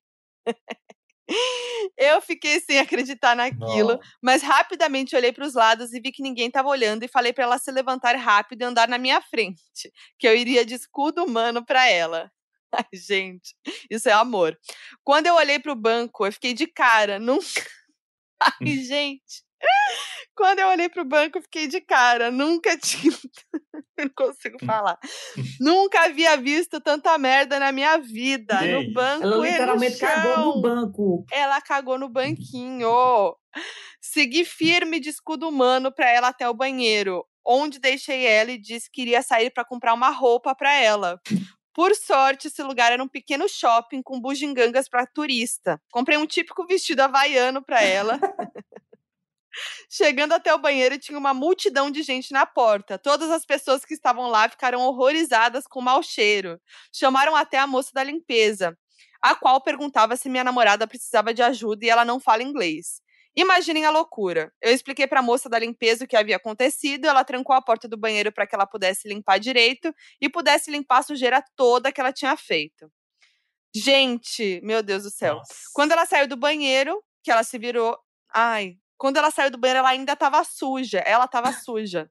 Porque foi merda pra tudo que é lado. Se cagou toda. É, se cagou toda. É, e aí, sim, eu que vos falo, tive que limpar toda a perna dela. Tentamos limpar o que conseguimos, graças à moça da limpeza, que foi muito gente boa, saímos de lá como se nada tivesse acontecido. Durante o restante da viagem, era só uma olhar pra cara da outra, que era só risada. É, e aí ela mandou a foto da namorada dela não. com vestido havaiano. Não. Ah, havaiana aqui bem plena, como se nada tivesse acontecido. Ah, eu queimei foto no vestido, porque com certeza. É, é, isso. Gente, que horror! Meu Deus! Meu é, Deus, toda isso. cagada, literalmente. Eu não desejo isso para ninguém, minha gente. Pelo amor de gente, Deus. Eu nunca passei por isso. Assim, é uma coisa tão desesperadora dessa, assim. Eu já eu me acho mijei, que eu nunca né? passei porque como, eu, como guia, eu já sabia onde tinha os banheiros públicos na rua, porque como eu passava o dia inteiro na rua, eu já tinha meio que calculado na minha rota, caso eu tivesse algum problema, um lugar que eu pudesse ir. Então eu nunca sofri uhum. aperto por causa de banheiro. É, eu, eu, eu, eu, eu me mijei no. Já contei a história aqui, né? Que é um grande, um grande ícone de história que eu me mijei. Esse é o perrengue chique. Me mijei depois, eu, eu fiz o. Eu tava no Rock in Rio ao vivo, lá no Multishow, né? E aí, é, enfim, a gente passou mal perrengue, eu e o Modi. Tava chovendo, a gente foi tentar ir embora. Eu, eu não peguei a van da, da, do Multishow pra ir embora. Fiquei lá no, no Rock in Rio querendo curtir, não sei o que e tal. que foi que você ia falar? Não, não, Kate achou que a gente estava em Paris e falou: não, vamos embora andando. É, vamos embora andando. Aquele caos de pós-festival começou a chover. Eu tava quase morrendo com a bexiga cheia. Não consegui segurar e me mijei com a roupa linda ali que eu tava ao vivo na TV. Não, mas ali é tranquilo. Você tava no meio da multidão, tava bolhado. Chovendo. Menos, é, foi é, assim, ninguém viu. Pior seria se fosse se mijar ao vivo. ah, não. Show. É. Aí, não, aí, gente, imagina. Rock in Rio ao vivo no Multishow, é pra mijar. pra, pra mijar de alegria. Deixa eu pegar mais uma aqui. Ah, uma pessoa foi pro Havaí e cagou no banco. Isso aí é bom demais. Não, eu tenho certeza história... que a funcionária nunca mais esqueceu dela, viu? É. Nunca mais. Ah, essa história tá rodando lá, essa história virou um... Já é rodada, conhecida um... no começo. É. e eu fico imaginando o banquinho, chegando no lugar vendo o banquinho cheio de merda. Jogaram fora o banquinho depois, com certeza. Com certeza. Quando ela chegou, que ela viu o que era para limpar, ela disse: é melhor comprar outro. Gente, eu acho que não vai ter nenhuma história melhor do que essa, né? Mas vamos lá. O Jonathan mandou. Fala, seus bilíngues de Tabaté. Finalmente, meu momento de contar essa história para o grande público chegou. A primeira vez que eu fui para Disney, lá em 2016, meu inglês era, e ainda é, meio, meio defasado. Mas o importante é se comunicar, né? Eu estava no McDonald's tomando café da manhã e peguei café na máquina do refil. Só que o café estava muito quente e lá é muito calor e eu queria jogar o café fora, mas não sabia onde. Aí eu perguntei para a moça que trabalha lá: Where can I throw up? E ela fez uma cara assustada e perguntava: What? E eu insistindo em perguntar onde eu poderia throw up. Até que eu apontei para o café e falei: Throw this up. Aí ela entendeu e disse: Throw away? E finalmente eu entendi o que estava acontecendo. Resumo da ópera. Eu estava perguntando onde eu poderia vomitar no meio do McDonald's lotado, e isso explica muito a cara de nojo da atendente. Naquele, naquele mesmo dia eu vomitei, mas isso já é outra história. que coincidência. Meu Deus, que horror. Olha lá, o negócio da língua, de, de falar as coisas, né, e a pessoa não entendeu, entendeu uma coisa errada. É, igual o girlfriend. É, que tem muitas coisas também do, do da, da, linguagem do, lo, do, local, gírias e coisas que às vezes você no, no CCA você não aprendeu a falar é. como um nativo, né? Então às vezes você chega com esse, o inglês defasado, que para as pessoas significa uma outra coisa, né? Tipo, uma, é igual aqui no Brasil, se a pessoa falar uma palavra tem duplo sentido ou tem alguma coisa que a pessoa tá ferrada. É tem, um, tem um caso com, com, a, com a, a, turista que eu peguei uma vez que ela estava com muita dor nas costas e aí ela queria muito comprar um que no Brasil a gente sempre chama pelo nome de marca, né? Ela queria comprar um salão para botar na, nas costas porque ela estava com dor nas costas. Sim. E aí ela chegou aqui, ela do nada, eu disse, eu preciso ir na farmácia. Aí eu fui acompanhando ela, ela já entrou falando, ela já entrou olhando para a cara da farmacêutica e olhava, ela dizia assim, salompas, salompas, salompas. Eu dizia, moça, pelo amor de Deus, não fala isso não. Ela, por que eu digo? Porque aqui, filha da puta, quer dizer salope.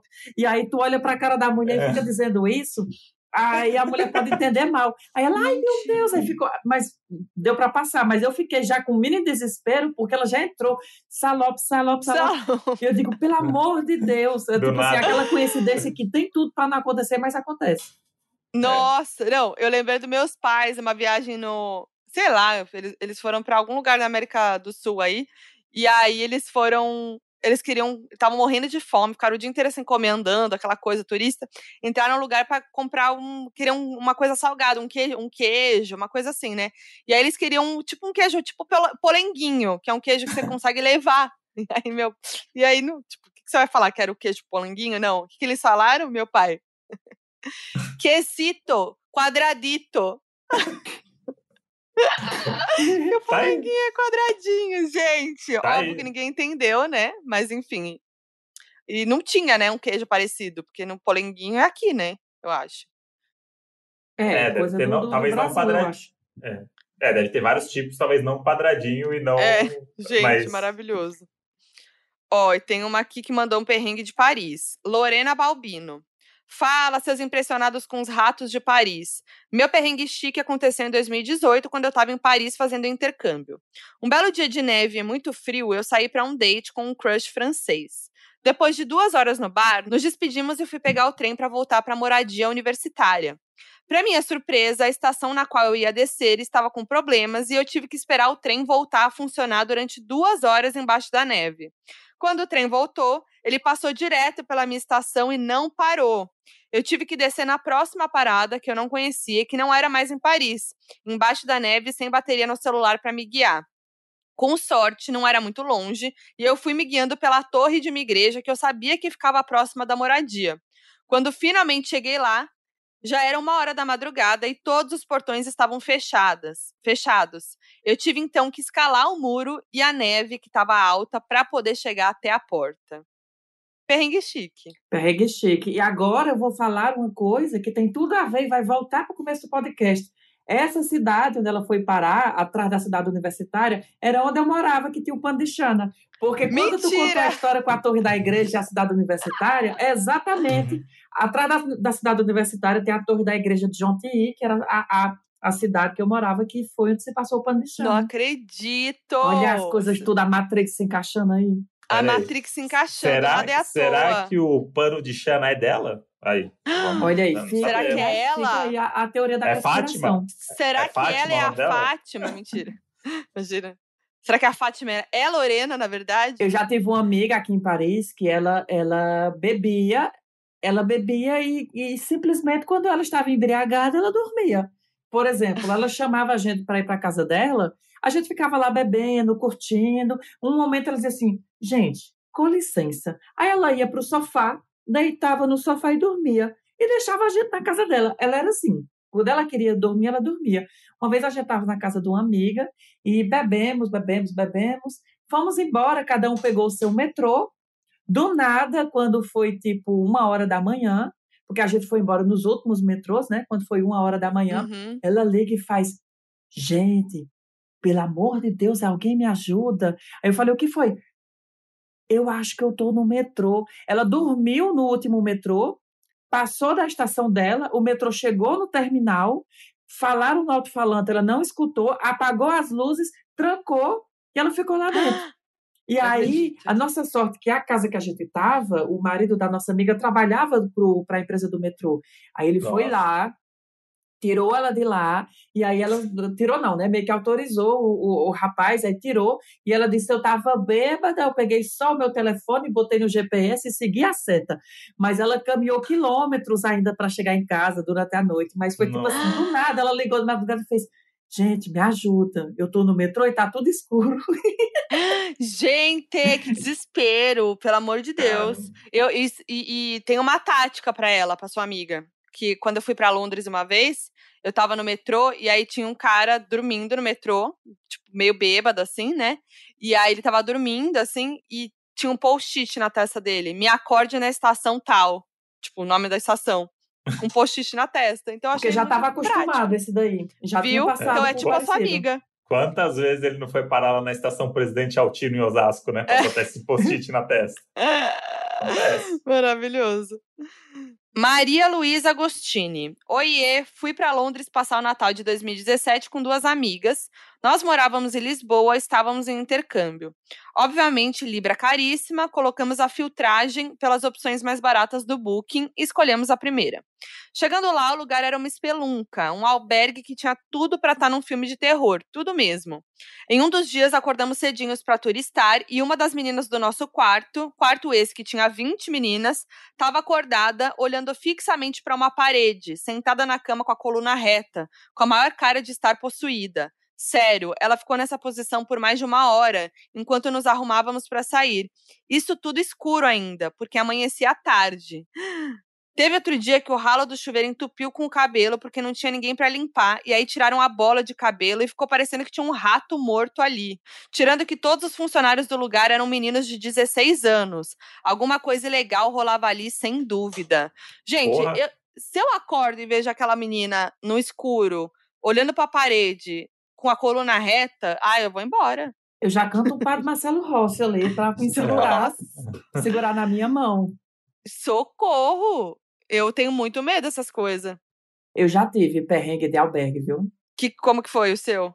Não, o meu foi porque eu tava, eu fui para, isso foi tem dois anos, exatamente dois anos agora nessa semana. Eu vim com duas amigas brasileiras, vieram para minha casa aqui em Paris e a gente decidiu ir para Amsterdã. Só que é, tudo tem um gasto, né? E aqui para viajar de trem, se você comprar de última hora, sai muito caro. E de avião é. também. E aí, uma opção que a gente tinha para ir para Amsterdã de Paris era ir de ônibus, porque tem uns ônibus aqui que fazem umas viagens tipo 15 euros para ir, baratíssimo, enquanto o trem é 120. E aí você passa a noite dentro do ônibus, é tipo 8 horas, 9 horas de ônibus, mas rola. E albergue a gente também fez igual. A gente ia passar só 4 horas, 5 dias e disse: vamos pegar aqui o mais barato, que a gente vai passar o dia na rua, vai vir aqui só para dormir. E aí, os nomes todos em holandês, eu que fiquei encarregado de procurar a melhor localização, só que para mim toda rua era rua, porque era tudo escrito igual, aqueles nomes lá e, e, que eu não sabia ler. E aí a gente chegou, caminhando a pé do, do, do da rodoviária para o albergue. Quando a gente foi se aproximando do endereço do albergue, eu, com minha mente pura e casta, eu comecei a reparar que os desenhos nos ferros das portas, no, nas paredes, formavam umas coisas fálicas. E eu dizia, ah, menina, eu não hum. sei se é a minha cabeça que é poluída, mas eu tô vendo um monte de piroca. Meu Deus, quando eu me toquei, o nosso albergue era na Red Light, que era na rua da, da, da, das prostitutas, ah. lá da ah. vitrine. E aí era bem no meio, tipo, tinha assim, vitrine, vitrine, vitrine, sexy shop, sexy shop nosso albergue, sexy shop, sexy shop. Então era tipo assim, todos os dias a gente estava ali dentro daquele universo erótico. E aí foi meio que um perrengue, porque as meninas eram meio que moças de família, vamos assim dizer, e todo dia toma e piroca na cara, porque a gente ficava ali naquele meio. Porque eu achava que a red light se escrevia literalmente red light. E não que ela se escrevia em holandês, entendeu? E era ah. um outro nome. Ah. Devia ser tipo assim, ai, presidente Vargas, e, e conhecida por Red Light, entendeu? Gente! O auge! Não, maravilhoso. mas foi boa a experiência, viu? Não foi ruim, não, mas foi um certo perrengue. Eu imagino. Nó. E, e essas coisas de albergue com 20 pessoas junto, assim, essas coisas, já passou por algo assim? Quando eu fui para Buenos Aires como estudante, sim, eram 20 pessoas no quarto, aquela coisa ali. Mas quando a gente foi para esse albergue, a gente já fez melhor. Era camas compartilhadas, eram quatro beliches, e aí a gente éramos três, compramos tudo, entendeu? Aí ficou, saiu mais barato, mas ficou o quarto para a gente. Uhum. Foi menos ah, tá. mal. Foi menos mal, é. Aí sim. Gente do céu, desespero. Tá nervoso. Hoje, depois, depois de uma idade, fica imaginando um bando de gente junta. Nossa, me dá um nervoso. É, e suas coisas, sabe? É, é, é, não, não, é muito bom, não. É bom quando todo mundo se conhece, mas quando não é. conhece, não é bom, não. É. Mas perrengue é bom para isso, é experiência, né? É coisa que você vive lá e hoje você dá risada e para não viver de novo. E pouco Sim, importa, é né? Pouco importa a viagem que você vai fazer, pouco importa o tanto que você vai programar, alguma coisa vai acontecer. Alguma vai. coisa vai rolar, com certeza. E para a gente finalizar esse episódio maravilhoso, Max, queria que você falasse uma frase, um, um, um palavras sábias, palavras de ensinamento para evitar perrengue em viagens, algo assim. Eu falo uma frase que eu já falo da minha vida toda que vai servir para viagem, vai servir para pandemia, vai servir para tudo na sua vida. Vou ficar doido? Eu não vou ficar doido. Então é tipo assim, se faça de doido para não ficar doido, entendeu? Então, acontece o que acontecer, guarde o sorriso, guarde a autoestima, porque não adianta chorar pelo leite derramado. Se já está na merda, se você se estressar e ficar com raiva, vai ficar pior. Então, tenha calma, porque tudo tem um começo, um meio e um vá se lascar. Clarice Lispector. Maravilhoso! Ai, Max, obrigada. Foi muito é legal ter você aqui no Donos. De nada, adorei bater esse papo aí de perrengue, é. conversando sobre coisas que eu nem lembrava mais. Muito além bom. de tudo, um poeta. Além de tudo, um poeta. A Ilse Scamparini, poetisa do, do Brasil. Sim. Vou fazer um feat E- com ela quando eu for na Itália. Precisa, por favor. Por favor. E conta aí pra gente, assim, o- os seus projetos, seus arrobas, que você quiser divulgar aí.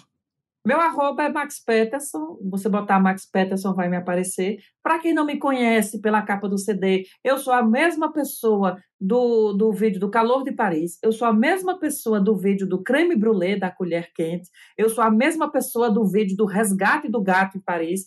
Todas essas Clássico. pessoas sou eu reunida em várias personalidades diferentes. Mas é porque eu sou assim mesmo. Ei, ô, menino, mas é isso. Eu acho que, que é isso mesmo. Sou youtuber. Se você for no meu canal, vai ter vários vídeos de perrengue em lugares que eu já visitei, dando dicas, principalmente sobre Paris, falando sobre cultura, sobre moda, sobre tudo, tudo com humor e rindo da cara dos outros, porque o deboche vai sempre prevalecer, né? E esse filme que você É. gravou, você você sabe, você sabe quando que sai? Então, tudo depende da pandemia, né? Normalmente um filme Uhum. leva um ano para ficar pronto. Então, a gente terminou em dezembro de 2020. Tecnicamente, dezembro de 2021 agora ele estaria pronto, mas vai depender se vai poder estrear em cinema e tal, porque é, é para ser um filme de cinema e não de streaming. Beleza, então. Vamos falando aí nas próximas, próximos perrengues. Queremos você de volta aqui contando mais coisas, que tem muita coisa pra você contar, que a gente sabe, que você tem muita história aí. Espero que você não passe tanto perrengue, mas aí fica esses votos aí de uma vida sem perrengues.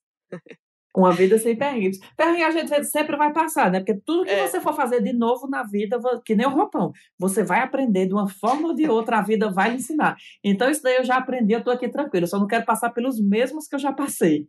Boa. E, E, ó, quando passar, quando passar a quarentena, a gente vai para Paris pra, com o guia Max. Venha A que a gente vai conhe- fazer um guia aqui, com a Quer tudo. conhe- É isso, a gente quer conhecer o, o rolê do guia Max Peterson. Vai boa. E é isso, ó. Estamos lá no Instagram, arroba Donas da Razão Podcast. Tem a ilustração desse episódio lindíssima, belíssima no post de hoje. Você vai lá, comenta o que você achou. Comenta contando o seu perrengue pra gente saber. Se você já viveu uma experiência de paninho de chana, uma experiência do roupão. Divulga lá, co- comenta lá pra gente saber. Eu sou a Foquinha em todas as redes sociais. Eu sou o André Brant no Twitter e Brant André no Instagram. E vemos vocês no próximo perrengue, quer dizer, no próximo episódio.